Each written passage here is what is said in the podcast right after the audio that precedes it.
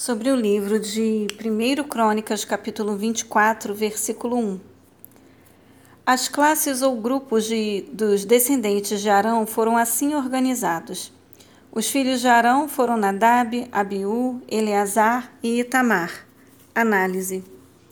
São várias as listas de sacerdotes do período pós-exílico.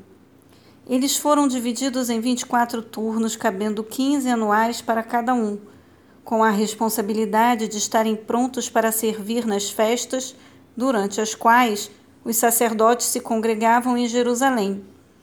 Considerando que no calendário judaico o ano tem 13 meses, o período de prestação de serviços não caía nas mesmas épocas de cada ano.